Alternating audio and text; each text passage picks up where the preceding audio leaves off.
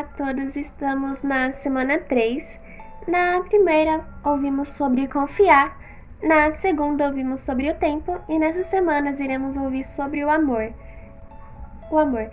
Enfim, para começar esse tema, vamos ler Cânticos 8, 7, que diz assim: Nenhuma quantidade de água pode apagar o amor, e nenhum rio pode afogá-lo.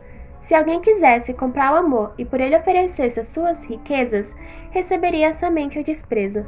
O amor, ele foi nos dado. Não merecíamos esse amor, mas temos ele.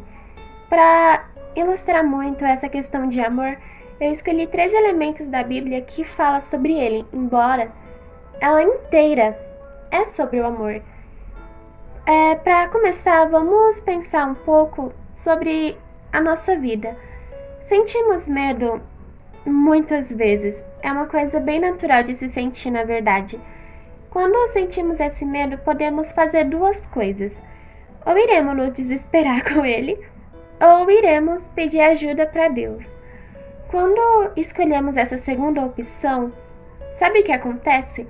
Deus ele tem braços de amor, que ele nos abraça quando sentimos medo e esse medo vai embora porque o medo e o amor são opostos, e a Bíblia também fala sobre isso. Mas então, quando precisamos de Deus e pedimos ajuda para Ele, todos os sentimentos ruins vão embora e podemos vencer qualquer tempestade que estejamos passando. É, como te falei, tem três elementos que eu escolhi da Bíblia que fala sobre o amor e ilustra ele perfeitamente. Ah, duas delas são parábolas que eu vou falar para vocês agora, que é o filho pródigo e a ovelha perdida.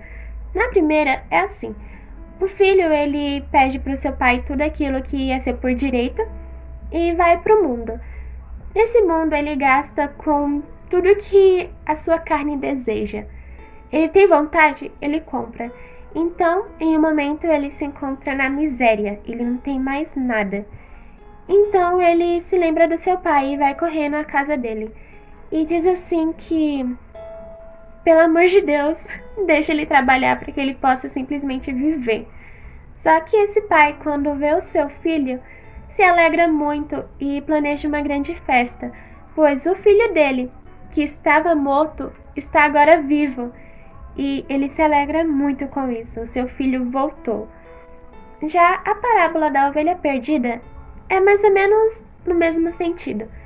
Um pastor, ele tem é, 100 ovelhas. Eu ia falar 10, mas não é 10, é 100. 100 ovelhas. E uma delas se perde. Então ele vai, abandona as 99 ovelhas e vai atrás dessa única ovelha que está perdida, pois ela é a única que está correndo perigo. Então, quando ele encontra essa ovelha, ele também planeja uma grande festa e fala para os amigos deles: Se alegrem comigo, pois eu encontrei a minha ovelha perdida. Afinal, o que, que isso tem a ver uma ligação com a outra? Deus ele é como o pai e também como o pastor. Você é o filho, você é a ovelha. E por mais que você se perca no caminho, ele vai atrás de você e vai te abraçar, vai trazer você para perto para segurança. Quando você é um pai, você quer o melhor para o seu filho, você irá proteger ele, cuidar dele, guiar ele pelo caminho certo. E Deus, ele é como seu pai, ele irá fazer o mesmo por você. Mesmo que você não mereça, mesmo que, enfim, você seja como aquele filho que gastou tudo o que tinha em qualquer bobagem que ele queria, mesmo que você tenha feito isso, ele irá te salvar, te abraçar e irá se alegrar por você ter voltado para Ele. Essas são duas provas de amor que Deus tem por nós. Outra prova, e é claro que essa é sem dúvidas a maior de todas, é de fato Jesus. Jesus, ele é o único filho de Deus. Então, assim, naturalmente já vemos que ele é importante demais. Mas Deus ele entrega o seu filho para morrer por nós para nos limpar do pecado.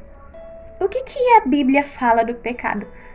Olha, a Bíblia fala que o pecado ele é um vermelho escarlate, um vermelho muito forte, Mas quando Deus limpa esse pecado de nós, ele se torna mais alvo do que a neve, mais branco que a neve. Ou seja, esse, passa esse passado, esse pecado desaparece. E Jesus ele veio exatamente para fazer isso. Ele não cometeu nenhum pecado, porém ele morreu numa cruz para nos salvar e nos limpar dos nossos pecados. Ele nos deu a chance de viver a vida eterna. E além de ser a prova de amor de Deus por nós, Jesus também teve grande prova de amor dele por nós.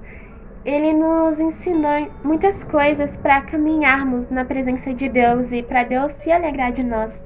E ele também é o método pela qual podemos se achegar a Deus. É através de Jesus que podemos ter essa relação com Deus.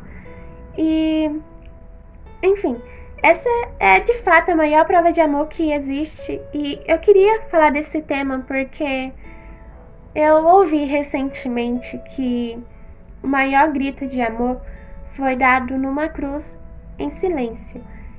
E isso deixou meu coração muito feliz. E então eu queria muito compartilhar essa alegria com vocês. E eu peço e oro que vocês possam sentir esse amor da mesma forma que eu sinto e que muitas outras pessoas sentem. Porque isso nos dá felicidade verdadeira.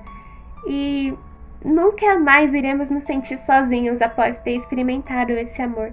Então eu oro para que vocês também sintam isso. Para finalizar, eu escolhi um Salmos, que é o 34, do versículo 4 até o 5, que diz assim: Eu pedi a ajuda do Senhor e ele me respondeu. Ele me livrou de todos os meus medos. Os que são perseguidos olham para ele e se alegram. Eles nunca ficarão desapontados. Então, que toda essa mensagem possa perfurar o seu coração e que você nunca se esqueça disso que você não está sozinho, que você tem o seu melhor amigo, o seu pai, o seu pastor e que esse amor transforma a sua vida. Eu agradeço pela atenção de vocês novamente e até a próxima semana.